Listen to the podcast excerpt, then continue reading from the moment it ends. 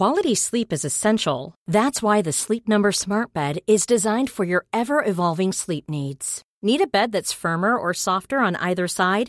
Helps you sleep at a comfortable temperature? Sleep Number Smart Beds let you individualize your comfort so you sleep better together. JD Power ranks Sleep Number number 1 in customer satisfaction with mattresses purchased in-store. And now save 40% on the Sleep Number limited edition Smart Bed for a limited time. For JD Power 2023 award information, visit jdpower.com/awards. Only at Sleep Number stores or sleepnumber.com.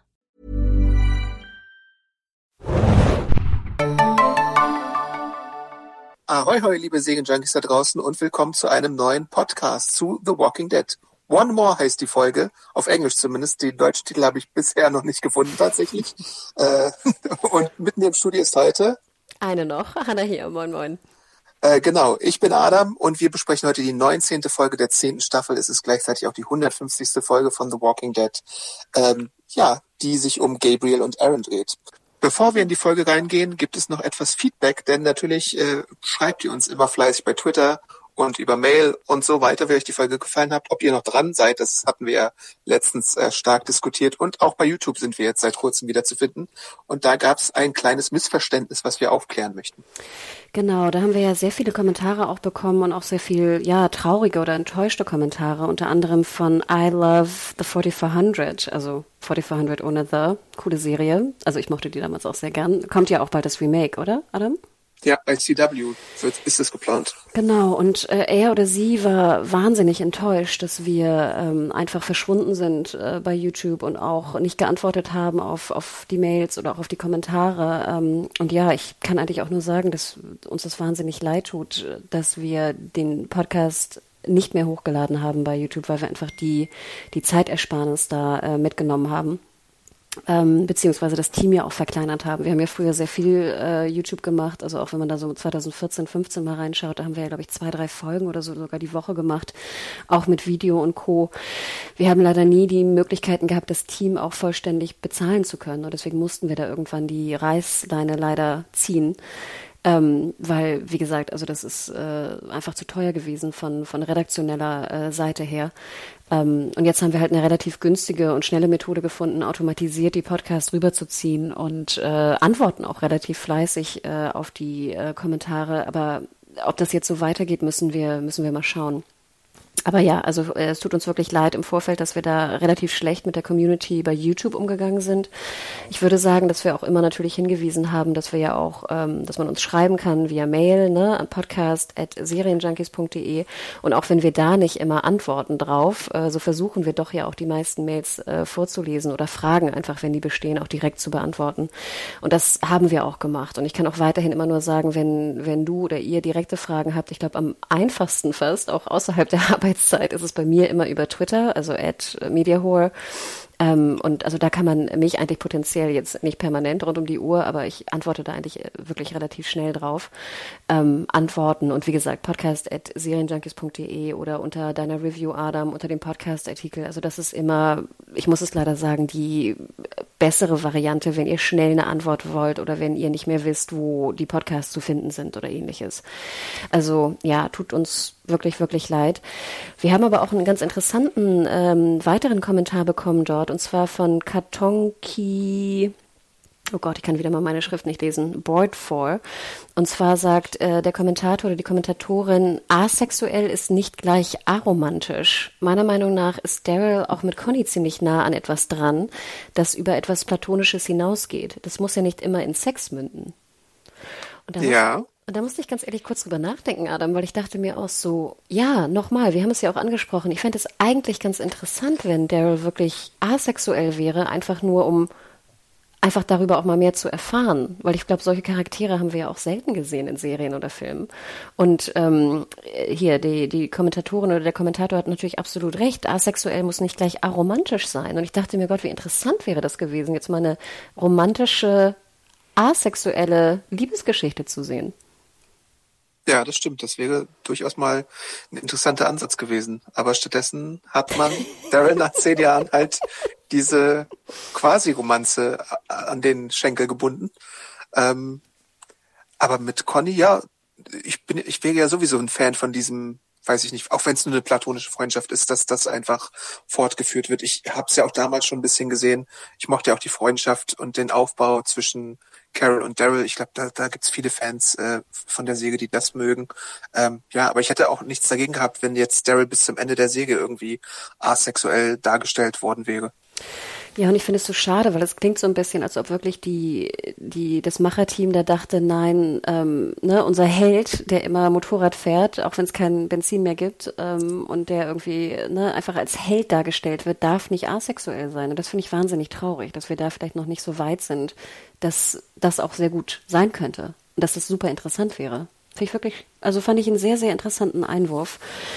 Wir haben weiterhin auch viele Kommentare bekommen, die natürlich auch der Meinung waren, dass die Chemie gleich Zero war. Ich musste auch noch sehr lachen hier über Instagram war das, glaube ich, von GR Maria-ES. Äh, sie schrieb noch, dass äh, ihr gerade diese Kleinigkeiten sehr gefallen und sie musste sehr sich wundern darüber, dass ähm, die, wie hieß nochmal hier die, die Lady aus der letzten Folge? Lea. Lea, sorry. Dass Lea Daryl ja irgendwann in die Hütte lässt, weil es draußen so kalt sei, sie aber drin mit einem Top rumläuft. Und zwar brennt natürlich irgendwie ein Feuer, aber trotzdem, ich glaube, wir alle wissen auch, ne, wenn es kalt ist draußen und nur jetzt eine Feuerquelle da ist, heißt ja nicht, dass man gleich mit einem Top rumlaufen muss. Also da musste ich aber auch sehr, sehr, sehr lachen. Also vielen Dank dafür. Und noch einmal zum Abschluss, fand ich auch ganz süß hier von äh, Oliver. Ähm, äh, an, Halla, an Hannah Bolle kommt nicht so schnell wieder. Der ist Rick dicht auf den Fersen und findet ihn bald. also es stimmt, genau. Wir haben leider von Bolle noch nichts gehört, aber wir hoffen natürlich auch, dass er bald kommt. Ob ähm, Bolle auch einen Dog an seiner Seite hat? Oh, Mal sehen. Oh Gott, so, vielleicht so einen kleinen Dackel oder so, so ein Rauhaardackel oder so. Oh, das wäre super süß, stimmt. Und äh, vielleicht noch halt zuletzt noch auch wieder eine schöne lange Mail und interessante Mail von Mercy, ähm, der ja auch fleißig schaut. Es ging noch mal um deine Diskussion, die du in den Raum geworfen hattest, ob TVD den Absprung nicht schon längst verpasst hätte. Und da schreibt er, dass ja auch Supernatural das geschafft hat, irgendwie 15 Staffeln. Gut. Ja, stimmt, das war ein gutes Beispiel, was er da gebracht hat. 15 Staffeln bei Supernatural und man hat's trotzdem irgendwie anscheinend so lange so gut geschafft, sich jede Staffel irgendwie neu zu erfinden. Äh, ich habe selbst vielleicht bis zur fünften oder sechsten geguckt und würde es auch weiter gucken, hatte aber bisher noch nicht die Zeit. Aber ich habe es ja durch die Reviews ein bisschen äh, mitbekommen. Das ist wirklich das Paradebeispiel, dass du auch wirklich 15 Staffeln lang was machen kannst und die Fans äh, bei der Stange hältst. Da hast du natürlich den Vorteil, würde ich fast sagen, dass du einen sehr begrenzten Personenrahmen hast. Also du hast die Brüder und dann vielleicht noch so zwei, drei, vier, lass es maximal fünf weitere Figuren sein.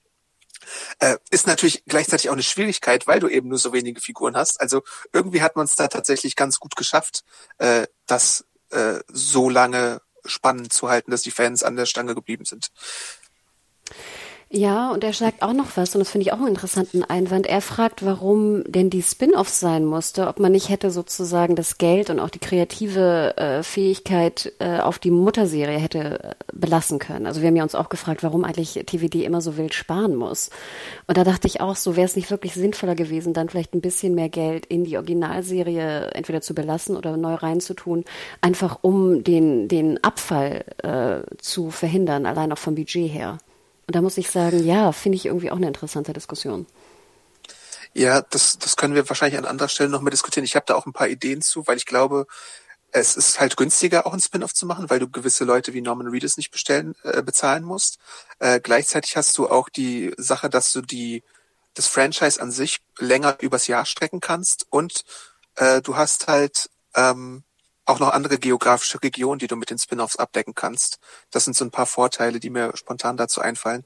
Ähm, aber klar hätte man auch alles in der in der Muttersäge machen können. Nur dann hättest du halt immer nur so 16 Wochen äh, pro Jahr damit abdecken können, glaube ich. Und die wollten halt, äh, glaube ich, das Potenzial nutzen, was was so ein Franchise hat. Und auch wenn es nicht so ganz starke Zuschauerzahlen bei den Spin-offs äh, jemals waren, äh, hattest du halt immer noch bessere Zuschauerzahlen als bei anderen Serien, die auf AMC liefen. Da hast du natürlich recht. Und auch hier ähm, Fear the Walking Dead wurde ja auch international an Amazon verkauft. Ne? Also diese Lizenzeinnahmen, ne? die werden, also es wird sich schon gerechnet haben. Aber das ist ja auch ja. wiederum immer meine Frage. Auch The Walking Dead würde ich doch international lizenztechnisch immer rechnen. Und ich verstehe immer, ich habe immer das Gefühl, das ist die einzige Cash-Cow, die irgendwie AMC hat und die müssen sie irgendwie melken bis zum geht nicht mehr. Ja, den Eindruck kann man haben, ne? auf jeden Fall. Und das finde ich natürlich auch ein bisschen schade. Also wenn da einfach wirklich an den falschen Orten gespart wird, meiner Meinung nach. Aber ja, aber das war es soweit von der von der Kommentarseite. Also vielen, vielen Dank. Schreibt uns gerne. Wir versuchen die immer zu sammeln. Ich habe jetzt auch endlich mal ganz schlau, endlich mal einen Ordner gemacht, dass ich die dann, also sobald sie reinkommen, auch sammle. Statt kurz vor der Folge dann irgendwie wie, wie so ein aufgescheuchtes Huhn irgendwie rumzulaufen und rumzusuchen.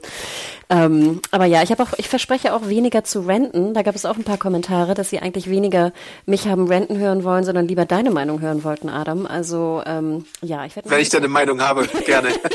ich werde mich da auch wirklich äh, versprechen zurückzunehmen. Genau, das war hier von Jackie D. Also ja, du hast absolut recht. Es hat mich selber genervt danach. Ich hatte auch schlechte Laune, weil ich irgendwie von, von zu viel rumgerante immer schlechte Laune kriege.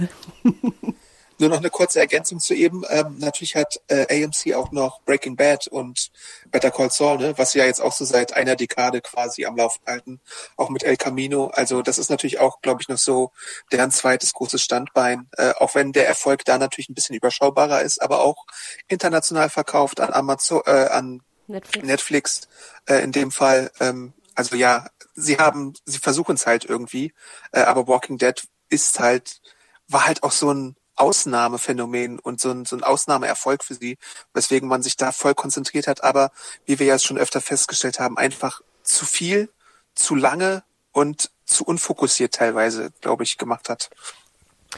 Ja, also ich, als du gerade sagtest, wir sind in der 150. Folge. Ähm, ja, boah, also da musste ich auch ganz schön, äh, hat mich doch ein bisschen, lief es mir kalt den Rücken runter, weil ich auch dachte, Oh Gott, für 150 Folgen ist da ganz schön wenig passiert, was die Charakterentwicklung äh, angeht, muss ich einfach ganz ehrlich sagen. Und ich finde, das merken wir auch jetzt in der heutigen Folge. ähm, da war ich ein bisschen überrascht bei der Folge äh, One More, ähm, wie doch einige meinten, die Folge war so viel besser als die vorherige, weil ich sie, das kann ich ja jetzt auch schon verraten, ziemlich nervig fand und ähm, es liegt aber für mich auch ganz klar an den äh, Figuren im Fokus, vor allem Gabriel, den ich ja nicht so besonders gerne mag in The Walking Dead und der auch seit, also ich meine, seine Einführung war schon ganz spannend damals mit seiner Kirche, denen er quasi äh, das Asyl verwehrt hat und die er dann hat sterben lassen.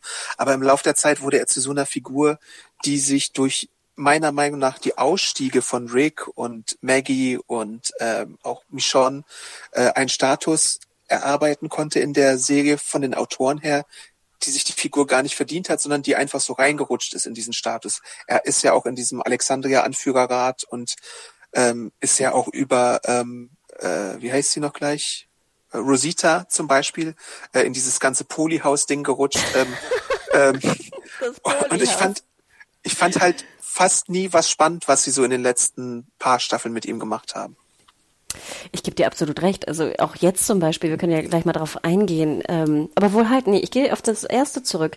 Ich fand auch die Folge sehr viel besser als die davor. Obwohl okay. ich ähnlich wenig mit Gabriel anfangen kann wie du.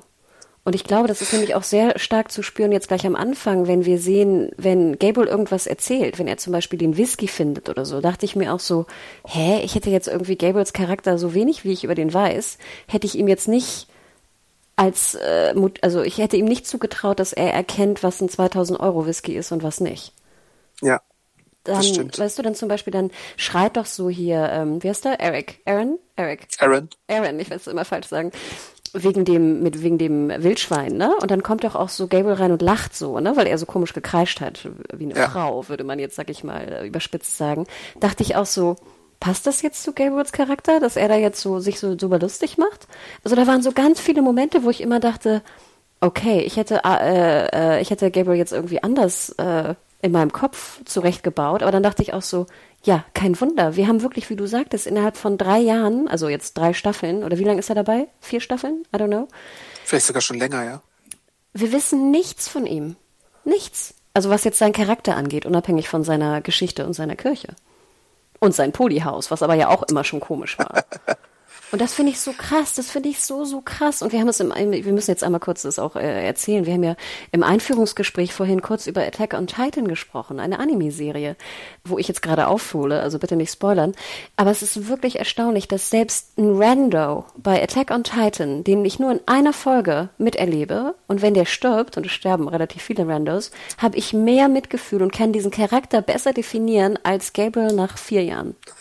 Nein, Uschi, nicht Uschi. Berthold. Rainer, hör auf. Also schön Gruß an die Attack on Titan Fans da draußen. Ich amüsiere mich köstlich. Aber findest du nicht? Das ist doch Wahnsinn. Ja, tatsächlich. Ähm, ich ich gucke Attack on Titan auch, wie ihr vielleicht rausgehört habt. Äh, bin auch gerade bei der vierten Staffel, falls ihr mit mir darüber sprechen wollt, gerne bei Twitter. Ähm, äh, und da ist es tatsächlich so, dass das Worldbuilding teilweise sehr viel besser funktioniert als bei The Walking Dead. Ähm, äh, die, das ist ja bei, bei Mangas, Anime sowieso äh, stärker der Fall manchmal. Ähm, und wir sind jetzt hier in der zehnten Staffel von The Walking Dead und wie du schon sagst, ja, ähm, Gabriel, was weiß man über Gabriel? Und ich, ich finde auch, es fluktuiert so stark in der Episode selbst, dass er sich halt so widerspricht in seiner Charakterzeichnung. Und das fand ich halt so ein bisschen problematisch auch einfach an dieser ganzen Geschichte. Also wir, wir können ja mal, ich drösel mal ganz kurz auf, was so die Prämisse der Folge ist. Äh, Gabriel und Aaron ähm, haben eine Landkarte von Maggie bekommen, wo sie nach Nahrungsmitteln suchen, äh, weil Maggie da so ein paar Orte verzeichnet hat. Und natürlich ähm, müssen jetzt in Alexandria mehr Mäuler gestopft werden und deswegen ist wahrscheinlich eine Nahrungsmittelknappheit da, wobei das halt nie explizit gesagt wurde und ich eigentlich auch davon ausgegangen bin, äh, dass man in Alexandria inzwischen auch äh, gelernt hat, wie man Sachen anbaut und produziert. Da hatten wir ja zum Beispiel äh, schon Brotbackereien und sowas gesehen vorher, ne? Und Adam, kurze Frage. Also bitte, liebe Nahrungsmittelexperten da draußen äh, und Expertinnen, ähm, ich will doch nicht irgendwie hier Gemüse aus einer zehn Jahre alten Konserve essen. Ja, also wenn sie da ist, würde ich sie mitnehmen, einfach so, damit man sie hat. Aber es ist halt, ich, ich hatte halt wirklich vermutet oder gedacht, dass man so ein bisschen nachhaltiger tatsächlich schon. Nee, aber, aber das meine ich doch, Adam. Schicke ich jetzt Leute los, die in einem Umkreis, wo ich ja dachte, das haben wir alles schon abgesucht, allein nicht nur wegen Nahrung, sondern wegen, ich weiß nicht, Batterien, Munition, ähm, Seilen, was auch immer man in Apokalypse brauchen könnte. Ich denke ja immer, wenn ich irgendwo wohne, würde ich ja sozusagen alles im Umkreis von 10, 20, 30 Kilometern schon längst abgesucht haben, von, von oben bis unten, um einfach, weißt du, meine Materialien zusammenzukriegen. Und da hätte ich natürlich jede Dose mitgenommen, logisch, genau wie du sagst.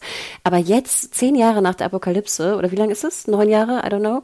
Ja. Ähm, loszugehen, um Nahrung zu suchen. Das wäre ja sinnvoller, wenn, wenn Gabriel und Aaron da irgendwie ein, ein Beet bepflanzen statt jetzt zu gucken, ob sie noch, weißt du, ich hätte ja Schiss bei zehn Jahren, ich weiß ja nicht, wie das ist, aber Konserven, wir wissen doch auch, dass die dann irgendwann sich so auflösen drin, weißt du? Also das, was ist das? Das Metall, das, das Alu, ich habe keine Ahnung, dass das irgendwann auch in das, dass die ja auch irgendwann schlecht werden. Also allein von der Verpackung her oder auch von dem Inhalt her. Und klar würde ich die mitnehmen, genau wie du sagst, aber jetzt einen, einen Food Run zu machen, finde ich, ist völlig abstrus. Unabhängig davon, dass ich es schon abstrus finde, dass manche Sachen noch nicht durchsucht wurden im Umkreis.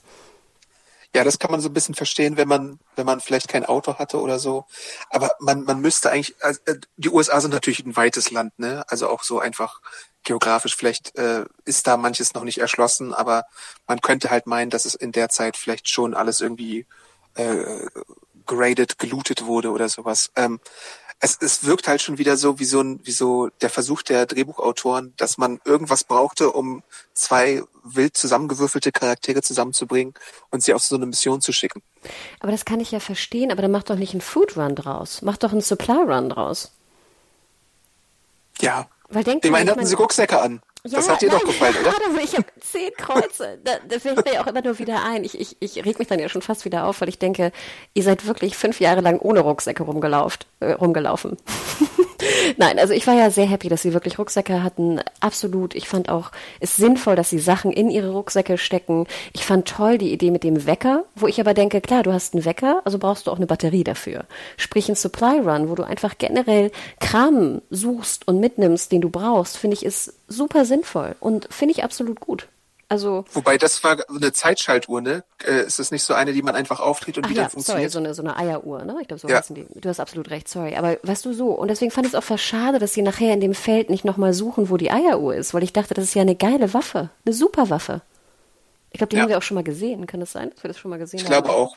Mir kommt es be bekannt vor, ja. Aber deswegen, das ist doch ein super, eine super Waffe. Die braucht eine Batterie. Äh, Batterien laufen ja auch irgendwann aus. Also weißt du, ich weiß ja nicht, ich glaube nach zehn Jahren läuft eine Batterie auch aus. Also gute neue Batterien zu finden, also die nicht ausgelaufen sind, ist ja auch wichtig. Ich glaube nicht, dass Eugene Batterien bauen kann. Es sei denn, ähm, es hängt noch so eine Kartoffel dran, weißt du? Dann wirst du so eine, so eine Kartoffelbatterie. Unsere patentierte Kartoffelbatterie. aber du weißt, was ich meine. Also in dem Sinne, klar, ich nörgel jetzt wieder rum, aber ich finde es so schade, weil ich wirklich mir dachte, wer sucht denn jetzt drei Konservendosen? Ja, ähm, müssen sie halt, keine Ahnung. Ich musste aber sehr. Also wäre es, hätte es da eine kleine, das ist wieder so ein Problem, was durch ein, zwei Sätze gelöst hätte werden können. Hätten sie gesagt, ja, guck mal, wir brauchen, äh, weiß ich nicht, ähm, wir brauchen das und das, schaut doch mal da und da. Äh, es, ist, es sind jetzt aber auch zwei Leute über zwei Wochen damit beschäftigt, irgendwelche Orte abzugrasen. Äh, und das sind auch, was mich ja wieder stört, aber was andere wahrscheinlich wieder nicht stört, ist, dass es wieder zwei Väter sind, die ihre Kinder irgendwie im Stich lassen und natürlich ihr Leben äh, riskieren für sowas. Ähm, das finde ich immer dann irgendwie, das ist ja sowieso bei Walking Dead immer wieder so. Das Thema hatte ich ja letztens auch schon äh, wieder angesprochen. Es nervt mich ein bisschen, dass immer auch die Väter ihr Leben so sehr riskieren müssen, unnötigerweise gefühlt unnötigerweise. Das, hätte, das könnte man mit so kleinen Stellschrauben einfach anders erzählen, finde ich. Ja, oder du könntest es halt diskutieren, ne? Da, warum, also gibt es eine Art von Auswahlkriterium, ne? Gibt es eine Impfreihenfolge, gibt es eine, eine Scout-Reihenfolge in, äh, in, der, in der Gesellschaft, in der wir da sind, wo es heißt, okay, die, die Väter haben oder Familien haben, müssen weniger raus als die, die keine haben. Wäre eine ja. interessante Diskussion, finde ich. Ja. Es kann ja auch sein, dass die beiden sich freiwillig gemeldet haben, weil sie halt Bock drauf haben. Also so würde ich jetzt auch Aaron einschätzen, dass er eher Lust hat, vielleicht auch rauszugehen er hat schon Lust, aber man merkt ja auch in der Folge, dass er eigentlich ist, dass ihn wieder nach Hause zieht, weil er ja Gracie wiedersehen möchte. Während äh, als er das anspricht, bei Gabriel irgendwie so gar keine Emotionen für Coco äh, zu spüren waren, fand ich. Fand ich auch ganz schön krass. Sag noch mal ganz kurz, er ist der leibliche Vater von Coco, oder? Äh, nee, das war der Arzt. Das war Siddiq, glaube ja, ich. Ja. Aber er ist sozusagen der, der Beziehungsdaddy, ne? Also nicht der Baby-Daddy, genau. sondern der Beziehungsdaddy. Ja. Und ich meine, Aaron ist auch nicht der leibliche Vater von Gracie, die haben sie, glaube ich, bei den Saviors irgendwann mal aufgegabelt. Aber trotzdem sind da ja äh, väterliche Gefühle im Spiel inzwischen. Stimmt, stimmt. Nee, nee, ich, ich wollte noch mal sicher gehen, dass ich weiß, äh, also nur rein biologisch sozusagen. Aber ja, nee, du hast absolut recht, weil ich frage mich auch, es wirkt so, als ob sie halt bewusst die Väter nehmen, um natürlich dann noch mehr, ne, mehr Druck drauf zu machen. Dass es ja noch viel ja. trauriger wäre, wenn sie sterben würden wegen der Töchter. Ne? Und das wurde hier ja genau wieder gemacht. Das ist so äh, Kinderbait, ne? Oder Väterbait. Ja. Du hast absolut recht. Aber ja, was, was passiert denn da? Ich musste ganz, äh, fand ganz interessant am Anfang, als sie noch auf der Wiese sind, ist da doch so ein krasser ähm, Stammklebi-Zombie, so habe ich den genannt. Ja genau. Ähm, ich fand nämlich die Folge, ich habe sie gestern Abend relativ spät gesehen. Mir fiel es relativ schwer, sie zu schauen, komischerweise, weil ich sie so eklig fand. Ich fand, da waren viele eklige Szenen drin. Das stimmt. Das, es gab so ein bisschen Slapstick und so ein bisschen Ekel. Äh, auf mich hat es so den Eindruck gemacht, da darf Greg Nicotero und sein, äh, seine, seine Leute dürfen da mal sich wieder ein bisschen austoben, indem sie jetzt zum Beispiel diesen am Baum klebenden Walker äh, gezeigt haben und dann später ja auch die Barrikaden-Walker, denen die Arme abgeschnitten werden mit der Machete und äh, so, wo sie so dran ziehen und sie dann äh, die Hände in den Händen halten. Ähm, das da Flexibility is great. That's why there's yoga. Flexibility for your insurance coverage is great too. That's why there's United Healthcare Insurance Plans. Underwritten by Golden Rule Insurance Company, United Healthcare Insurance Plans offer flexible, budget friendly coverage for medical, vision, dental, and more. One of these plans may be right for you if you're, say, between jobs, coming off your parents' plan, turning a side hustle into a full hustle, or even missed open enrollment. Want more flexibility? Find out more about United Healthcare Insurance Plans at uh1.com. Könnte man wieder so ein bisschen Spaß haben in der Hinsicht. Natürlich sieht man auch wieder, dass es so eine Corona-Folge ist, weil als sie so schnetzeln in diesem Blumenfeld, sieht man ja auch nicht, wie die Zombies da äh, getroffen werden, sondern sie liegen dann einfach so nach getaner Arbeit im Feld, auch so mit, weiß ich nicht, äh, six Feet Abstand oder so wahrscheinlich. Ähm, also in, in der Hinsicht wollte man da auf jeden Fall mal wieder was bieten, glaube ich, dachte ich. Ja, wobei ich mich fragte, hätte man nicht auch eine Zombie-Maske bauen können, mit einer Maske integriert? ja. Was, was ich meine? Also, dass die Zähne sozusagen und der Mund fast die Maske sind. Ach so, ja. Weißt Hm. du? Nee. Hm. Nee, aber das, ja, das konnte ich verstehen und ich glaube, viele macht das ja auch Spaß. Ich weiß ja nicht, ob du das gerne guckst. Also diese Maskenkunst und dieses Zerfleischige ist ja schon auch eine, eine super Kunst und ich habe da ja auch absolut Respekt vor. Ich muss nur sagen, also ich schaue das einfach nicht gerne. Also mir macht es keinen Spaß anzuschauen. Ja, es ist halt die 150. Folge und irgendwann hat man gefühlt auch schon alle Varianten gesehen. Ähm, es ist natürlich auch super schwer, sich dann neue Sachen auszudenken und ich glaube, mittlerweile lockt es keinen mehr so hinterm Ofen vor. Äh, also mich zum Beispiel jetzt. Es, es ist schwer, dass mich, dass man mich in dieser Hinsicht nochmal beeindrucken kann. Deswegen nehme ich es so einfach als Teil der Serie hin und denke mir, ja, okay. Ähm, und dann gibt's ja später auch noch äh, wieder angekettete Leute auf Dächern zu sehen und so eine so, das fand ich ja ganz nett, dieses, wobei ich mich auch gefragt habe, wie das funktioniert. Aber auf dem Dach sieht man ja nicht nur den Angeketteten, der noch lebt, sondern auch so auf einer Matratze so zwei liebende Zombies quasi, die dann so schon äh, abgemagert sind und sich dann vielleicht gemeinsam umgebracht haben oder sowas. Ähm, das finde ich ja spannend. Sowas hatten wir auch bei Princess, als Princess zum Beispiel die Zombies in der Stadt so drapiert hatte. Ähm, solche Geschichten finde ich dann wieder so ein netter Einfall. du willst die Kunst darin haben, ne? genau. Nee, gebe ich dir auch recht. Also das finde ich ja auch interessant, wie jetzt sozusagen ja, also alles, was du gesagt hast, aber würde mich auch nochmal interessieren von den, ähm, von der Hörerschaft da draußen, ob die diese, wie nennt man das, diese Splatterkunst, ist das noch etwas, was sie dranbleiben lässt, also was ihnen Spaß macht? Oder sind sie auch so ein bisschen wie du und ich einfach extrem ermüdet davon und auch so, who cares? Also dafür schaue ich nicht The Walking Dead, um jetzt äh, einen, einen Stamm, Stamm Klebi-Zombie zu sehen oder so. Ähm, Ja. also wird uns auch mal interessieren, wenn ihr dazu eine Meinung habt, ne? Schreibt uns gerne. Auch via Mail. Und die zwei großen Slapstick-Momente sind ja zum einen, ähm, als Gabriel dann mit seiner Karte äh, in dem Matsch hängen bleibt und von einem Zombie überrascht wird und dann die Karte nutzlos wird, äh, die sie von Maggie bekommen haben. Und dann, als sie dann äh, in diesem komischen äh, Gebäude sind, was ja dann später noch wichtig wird, äh, wo Aaron dann ein Wildschwein über den Weg läuft, das er erlegt. Und äh, sich dann Gabriel darüber beäumelt, dass er so geschrien hat wie, weiß ich nicht, ein, ein aufgeschrecktes Mädchen oder so. Ja, nochmal zurück zur Karte. Ich denke ja immer, wenn Karten natürlich wahnsinnig wichtig sind in der Welt, würde ich ja immer denken, würde ich die nicht dann irgendwie in eine Plastiktüte wickeln? Immer? Das wäre eine Idee tatsächlich, ja. Also nur so, weißt du, weil klar, eine Karte ist wahnsinnig wichtig, wenn du keine Handys hast und nichts anderes. Aber dann würde ich doch diese Karte wirklich also schützen wie meinen Augapfel. Sie in Plastik wickeln, sie immer in einen sicheren Ort stecken, damit ich sie nicht verliere, damit ich sie nicht voll sapsche. Also ich weiß nicht, irgendwie, es hat mich irgendwie genervt. Nicht, dass das jetzt Hat man in Alexandria kein Laminiergerät vorhanden oder was ist da los? Eugene, Eugene, bau ein Laminiergerät. Der ist ja gerade nicht da. Wahrscheinlich Stimmt. ist der Herr des Laminiergeräts gerade irgendwie außer Haus und deswegen äh, darf kein anderer das anpacken. Wie geil wäre das, wenn das so super geil laminierte Karten wären. Naja.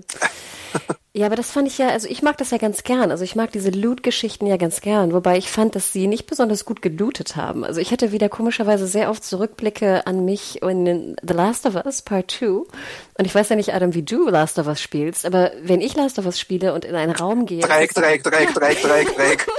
und ich habe das Gefühl, mein Auge scannt schon automatisch, wo irgendwas rumliegen könnte.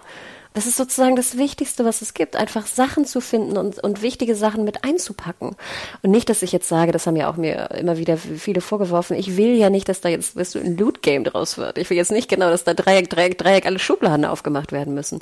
Aber ich finde es doch immer so komisch, dann sind sie eigentlich auf einem Supply-Run, aber ich finde, ihren Job machen sie eigentlich nicht so gut. Und ich finde es so schade, weil das würde doch so viel echter wirken, wenn sie wirklich was Richtiges suchen würden. Und klar, wir hatten das ja so im, im Ansatz auch mit den Bibeln und so, aber ich finde, es ist immer, es wirkt halt nicht authentisch für mich. Und das finde ich halt immer so schade weiterhin. Ich glaube, diesmal hat man sich tatsächlich ein bisschen mehr Mühe gegeben, als sie äh, die Autos durchsucht haben. Da hattest du ja tatsächlich eine Montage. Also es ist irgendwie von Woche zu Woche, äh, nehmen sie immer in der Folge darauf einen Kritikpunkt aus, den wir im Podcast äußern. In der ersten waren es die äh, Flashbacks, äh, dann waren es ähm, was anderes und jetzt äh, ist es halt das, dass, dass das Looten eine äh, größere Bedeutung hat. Und du hast also, recht. Also ich fand auch die, die Autoszene war eine sehr schöne Szene. Also das Setdesign war super, die Autos sahen super aus. Ich fand toll, dass, ich fand es ein bisschen merkwürdig, dass Aaron erstmal Gabriel darauf aufmerksam machen musste, im Sinne von, Junge, wir sind auf einem Supply Run, wäre schon sinnvoll, dass wir jetzt auch Autos durchsuchen, die hier stehen. Ja. Aber ja, du hast recht. Ich bin, ich bin genügsam und äh, dankbar. Ähm, Genau, und dann ähm, gibt es ja so diese Platzregensache, wo dann Gabriel wieder relativ sauber wird, obwohl natürlich seine Priesterrobe noch weiter beschmutzt ist, aber äh, ich weiß nicht, ob er nur durch Regen diesen ganzen Matsch wieder abbekommt, aber ist ja auch egal, kann Ja, man glaube ich irgendwie verzeihen. Ähm, ja. Und dann kommen sie halt in diesem besagten äh, Gebäude ein, wo sie auf das Wildschwein treffen und das erlegen, wo ich mich äh, als Nitpicker gefragt habe, wie schnell geht das eigentlich, so ein Wildschwein zu erlegen, zu zerkleinern und dann zu grillen? Kann man das in so, weiß nicht, innerhalb weniger Stunden machen? Oder eher nicht? Ich habe mich eher gefragt, haben wir eigentlich die Feuerstelle gesehen? Ja, man sieht so kurz, worauf das gegrillt wurde. Und ich habe mich auch gefragt, woher sie das jetzt eigentlich haben. Aber da war ja genug Zeug drin, vielleicht haben sie da was gefunden. Also ich, ja, ich habe noch nie irgendwas äh, erlegt oder so. Ich finde ja immer ganz interessant hier, wie ist nochmal der Film mit Jennifer Lawrence, wo sie da diese, diese Hasen häutet. Äh, Tribute von Pannen? Nee, der, äh, dieser Indie-Film. Winterbones? Winter, ja, genau. Hieß der Winterbones? Winterbone, Bone, was auch immer. Ähm, also ich habe keine Ahnung. Ich habe mal einen Fisch äh, filetiert und äh, auch, äh, was auch immer man mit dem Fisch macht. Ich glaube, das dauert länger, Adam. Du hast absolut recht. Ich glaube, das dauert ewig. Ich glaube, allein das ganze Ding zu häuten und so ist super aufwendig. Ähm, äh, I don't know. Komischerweise hat das mich gar nicht so gestört. Ich dachte nur so, ich fand, es war super langweilig. Also ich fand die, die Phase, wenn sie dann auch, was spielen sie? Karten, glaube ich, ne? Ja. Ich fand auch das, ich fand das auch voll unverschämt. Stell mal vor, einer findet jetzt eine Flasche Whisky und sagt so, ja, wir dürfen hier aber nur, du kriegst nur so einen halben Finger, ich krieg zwei Finger, er hat sich viel mehr eingeschenkt ähm, und den Rest nehmen wir jetzt mit. Wo ich dachte, ja, kann ich verstehen, aber irgendwie auch nicht. Ich weiß nicht. Also ich fand das irgendwie, ich fand Gabriel auch extrem unsympathisch in seinem, gut, sollte er ja wahrscheinlich auch sein, aber ich, ich, ich wollte. Sollte er sein? Ich weiß es nicht. Ach so, ich, ich dachte mal. Aber ich, also dieses Ganze, es hat mich irgendwie genervt, keine Ahnung. Ich war ja ganz happy, dass sie dann irgendwann auch mal dann geschlafen haben. Dann wusste ich, dann wurde es, glaube ich, schon hell, ne? Und es ist dann mittags. Ich fragte mich ja die ganze Zeit, wo ist deren Wasser? Also, wenn du einmal einen Kater hattest, gerade nach Whisky, ich glaube, das Erste, was du morgens willst, ja, du musst irgendwie auf Klo, aber du musst vor allem auch irgendwas trinken von diesem, diesem Fass, was du da gefühlt im Mund hast. Ähm, also, ich, ich, ich fand das irgendwie alles doof. Ich muss aber sagen, als dann der Gegner auftrat, war ich schon, ich fand es ein bisschen spannend, ehrlich gesagt. Ich glaube, so spannend, wie ich es lange nicht mehr fand bei The Walking Dead.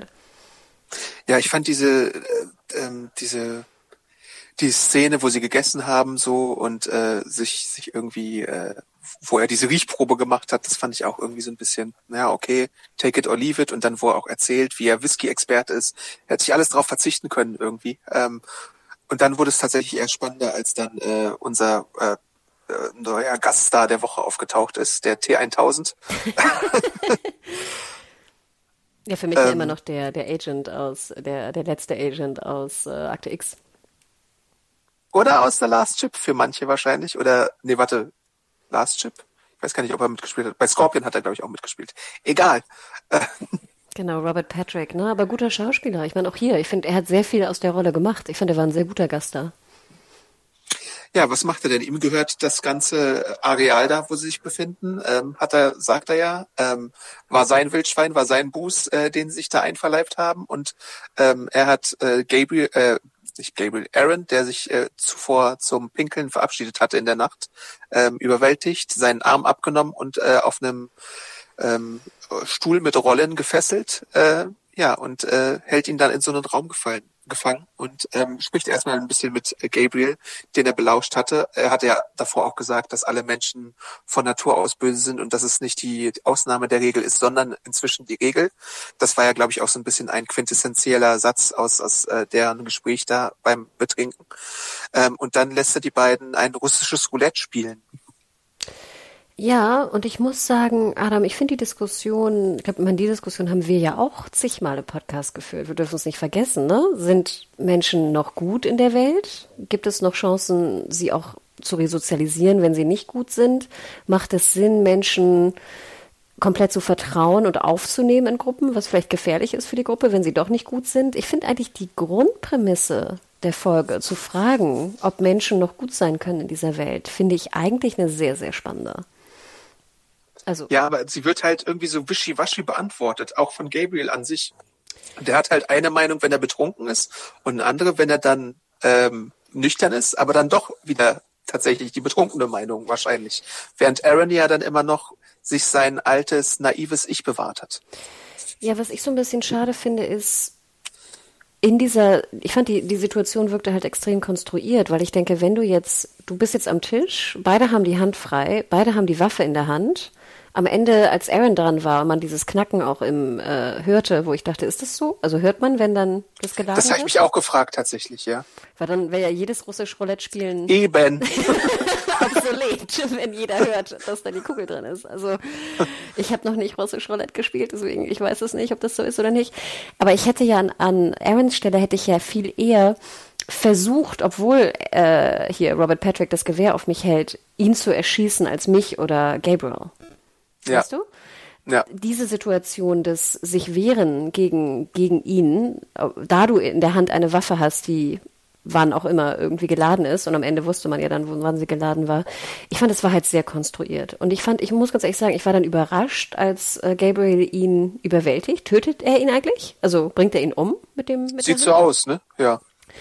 Ähm, ich fand, es war wirklich auch extrem also dann dachte ich mir so, okay, Gabriel, du denkst scheinbar, dass wirklich alle böse sind.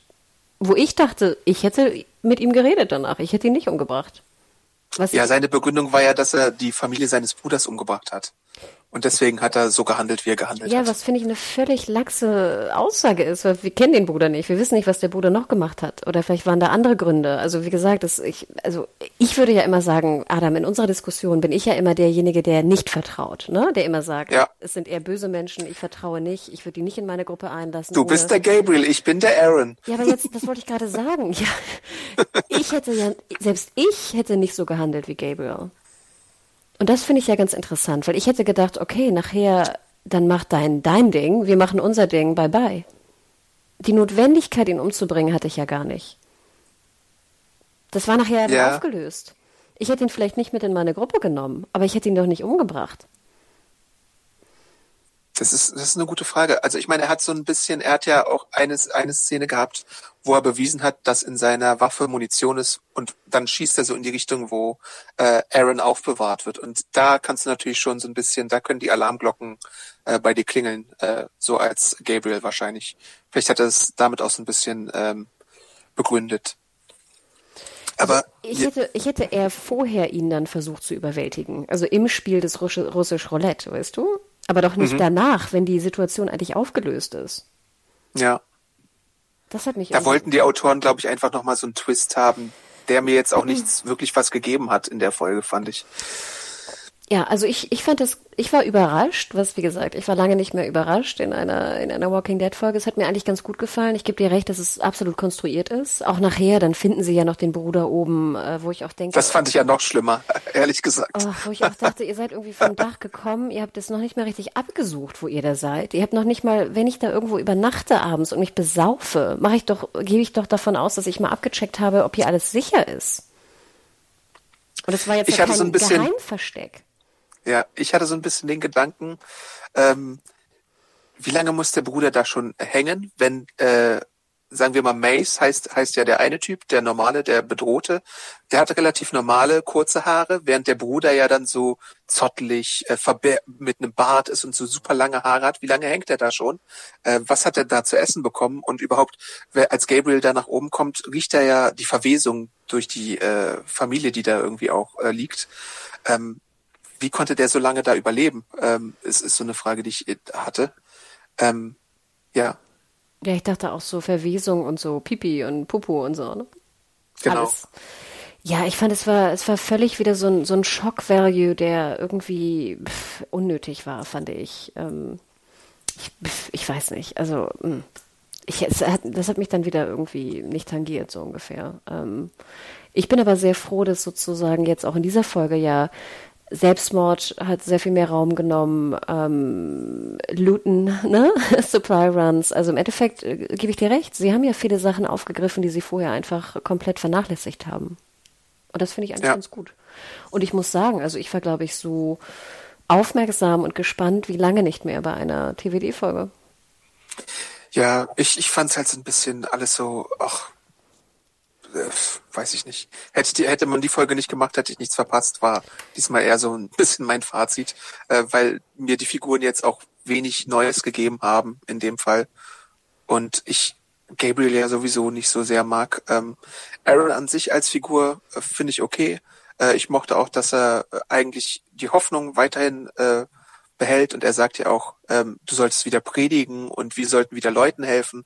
Das finde ich ja auch gut, weil sie es lange nicht mehr gemacht haben einfach und es ist irgendwie in der Natur der Gruppe, dass sie Leuten helfen, habe ich so den Eindruck äh, gehabt oder in, in vielen äh, Leuten steckt zumindest der Gedanke. Und sie hatten jetzt auch öfter mal so, das ist ja auch bei Daryl und Carol so gewesen, dass sie eher so äh, fatalistisch eingestellt war, Daryl eher optimistisch und hier hatten wir jetzt wieder so ein Pairing, wo Gabriel halt ähm, eher negativ eingestellt war und Aaron positiv eingestellt war. Äh, ja, das ist, das ist alles so ein bisschen, naja. also ich gebe dir recht, wäre die Folge nicht gewesen, hätte ich nichts verpasst, ne? So. Das ist natürlich ein bisschen schade, ne? Also das ist eigentlich schon ein, ein sehr schlechtes Urteil für eine Folge. Ich fand aber, wie gesagt, also im jetzt im Vergleich zu anderen TVD-Folgen fand ich, war sie sehr viel besser eine Sache, die ich auch nicht verstanden habe, ja, bei dem russischen Roulette. Da ist Aaron kurz davor äh, abzudrücken mit mit der äh, äh, Kugel, die ja schon deutlich anderes Geräusch gemacht hat, und dann stoppt ihn Mace. Warum stoppt ihn Mace da? Er hätte doch bekommen, was er wollte, oder nicht? Ja, aber das meine ich doch. Dann siehst du doch, dass der Typ eigentlich gut ist. Der Typ will ja nicht, dass Aaron sich umbringt.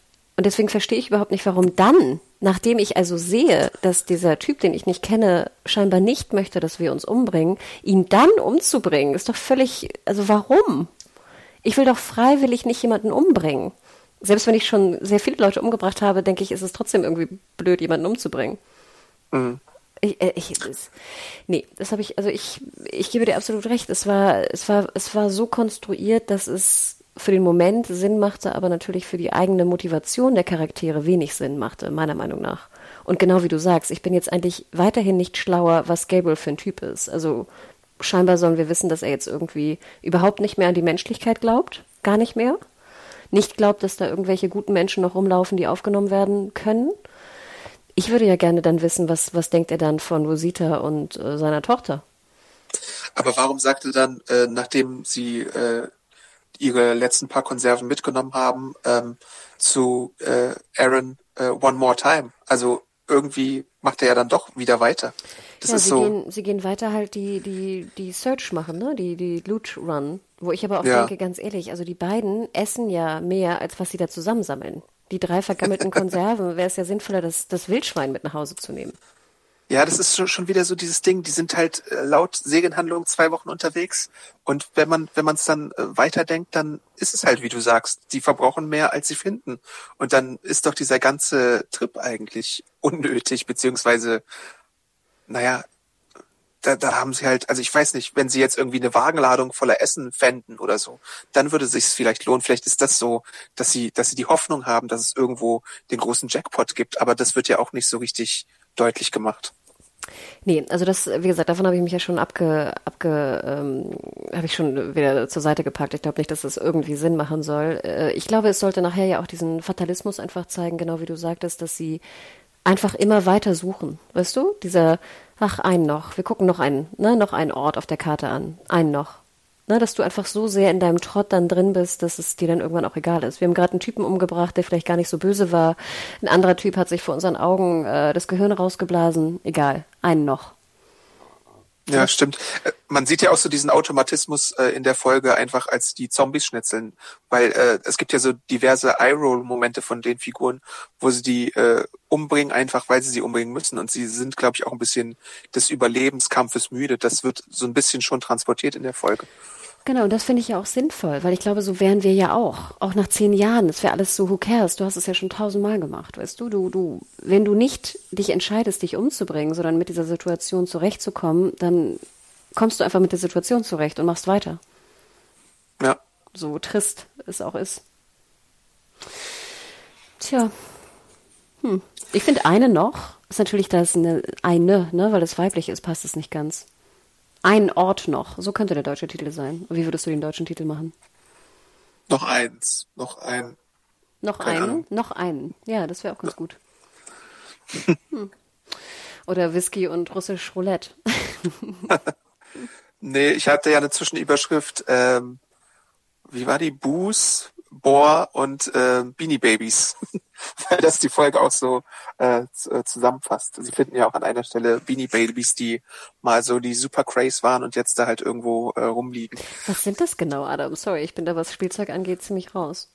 Das waren so ähm, einfach nur so Stofftiere, die für eine Zeit lang ziemlich beliebt waren und die irgendwie, wie so, weiß ich nicht, Tamagotchis oder die Trolle oder so, einen Sommer lang oder ein, ein Weihnachtsgeschäft lang so der heiße Scheiß waren. Vielleicht sogar länger. Ich glaube, die, die hatten, die sind, waren ein bisschen länger äh, Sammlerobjekte, die dann halt auch zu horrenden Preisen irgendwie gehandelt wurden. Aber Zaubertrolle kenne ich noch. Pa und Puppies kenne ich auch. Aber Beanie Babies, ich habe es schon mal gehört, aber ich habe die nicht erkannt irgendwie. Ich habe einfach nur so ein Stofftier gesehen, was er da hochhält. Ja. Fand ich aber auch Mehr war es eigentlich auch fast gar nicht. Die Szene, ne? Dass er sagt so, hey, das bringe ich mit. Fand ich einen schönen, schönen Punkt, schönen Ansatz. Ja. Na, Judy, was war das? Be Booze, Boar and Beanie Babies. Ja, das ist ein guter Titel. Ja. ja, cool. Ich glaube, dann haben wir es schon, oder? Mehr war ja nicht in der Folge. Ja ich war jetzt nicht so super begeistert davon. Das hat man ja auch gemerkt. Äh, vielleicht mhm. wollte ich auch einfach mal kritischer sein, nachdem ich vielleicht ein bisschen unberechtigterweise vier Sterne für die andere Folge gegeben habe. Es ist alles so middle of the road in meiner meiner Meinung nach. Und dazu kommt halt noch, dass es zwei Figuren sind, ähm, wo ich bei Gabriel gar nicht weiß, wie lange der überhaupt so überleben konnte in der Serie. Und bei Aaron, ähm, wo ich mich auch frage, das habe ich ja hier im Podcast gar nicht angesprochen, aber ich finde, die Folge verdeutlicht einfach nochmal, wie unpraktisch einfach dieser Arm ist, vor allem wenn er besoffen ist. Du kannst mir ja nicht erzählen, wenn du besoffen ist, hast du deinen Körper die ganze Zeit unter Kontrolle und würdest dich nicht einmal mit deinem anderen Arm irgendwie mal kratzen oder so. Und man hat ja gesehen, dass dieser Morgensternaufsatz äh, extrem gefährlich sein kann. Also so viele Pika wieder dran sind. Da hättest du doch im besoffenen Zustand, hättest du dir doch mindestens einmal irgendwie gegen den eigenen Schädel gehauen oder so. Äh, Adam, ist so niedlich, dass du dir immer Gedanken machst, wie Aaron schläfst. Ich finde das total niedlich. also ich würde ja auch denken, nimm das Ding doch ab. Also ich kenne niemanden, der eine Amputation hat, aber ich denke, man schläft doch auch nicht mit so einem Amputationsbein, oder? Man nimmt das doch ab, oder? Abends, ja, wenn man schläft. Wahrscheinlich macht das auch normalerweise, aber wenn er jetzt besoffen ist, hat er das vielleicht vergessen. Aber trotzdem, das ist und nochmal, für mich wenn, irgendwie wenn komisch. Du dich drehst und dann mit deiner Hand in dein Gesicht kommst, dann wachst du ja vielleicht auf, wenn du dann den Piekser spürst.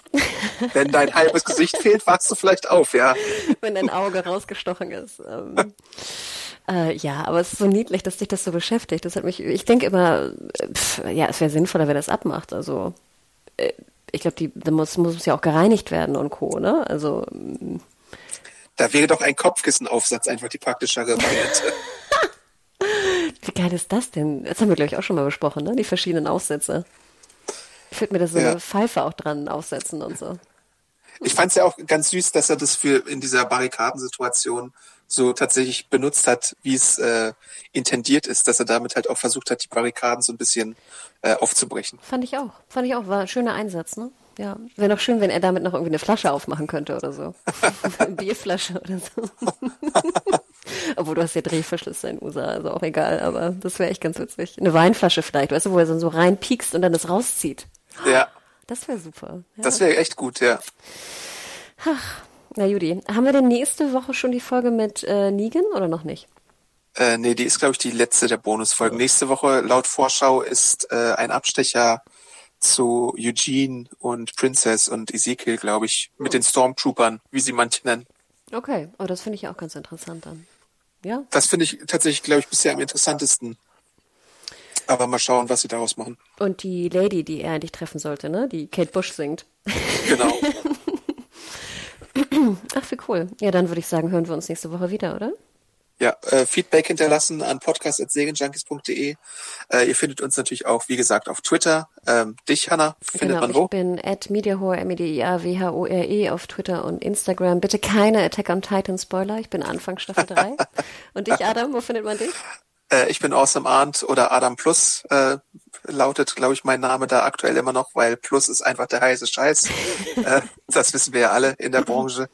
Ähm, deswegen äh, gerne mich da ansprechen, wenn ihr was zu Walking Dead auf der Seele habt oder zu anderen Themen. Attack on Titan könnt ihr da auch mit mir ein bisschen besprechen oder weiß nicht, andere Anime-Geheimtipps austauschen. Ich habe zum Beispiel neulich ähm, angefangen Finding, nee, The Promised Neverland, so heißt es. Ähm, ganz interessant, bei Wakanim zu sehen. Ähm, oder Highscore Girl bei Netflix zu sehen. Wenn ihr Fans davon seid, einfach mal kurz was schreiben. High School Girl oder High Score Girl? High Score Girl, aber nicht so wie man denkt High Score, sondern High wie das Hallo sagen und dann Score Girl. Ah, okay. Also ich habe sehr, sehr amüsant The Foreigners gesehen in der ARD-Mediathek. Ähm, wird auch kleiner Plug Donnerstag, Freitag, glaube ich, geht ja online. Hoffentlich, wenn alles klappt, ein Interview auch stattfinden mit dem Seriencamp-Chef äh, Gerhard, der ja auch die Serie 2019 äh, gezeigt hat. Mit einem Publikumspreis, glaube ich, wurde sie auch ausgezeichnet äh, in München damals. Also wenn ihr mal eine witzige Buddy-Cop-Geschichte mit einer witzigen Prämisse auch sehen wollt, dann schaut mal in The Foreigners rein. Wir reden am Donnerstag slash Freitag Freitag drüber. Jo. jo. Coolio. Dann alles, alles Liebe und bleibt gesund. Ciao, ciao. Jo, bis dann. Ciao.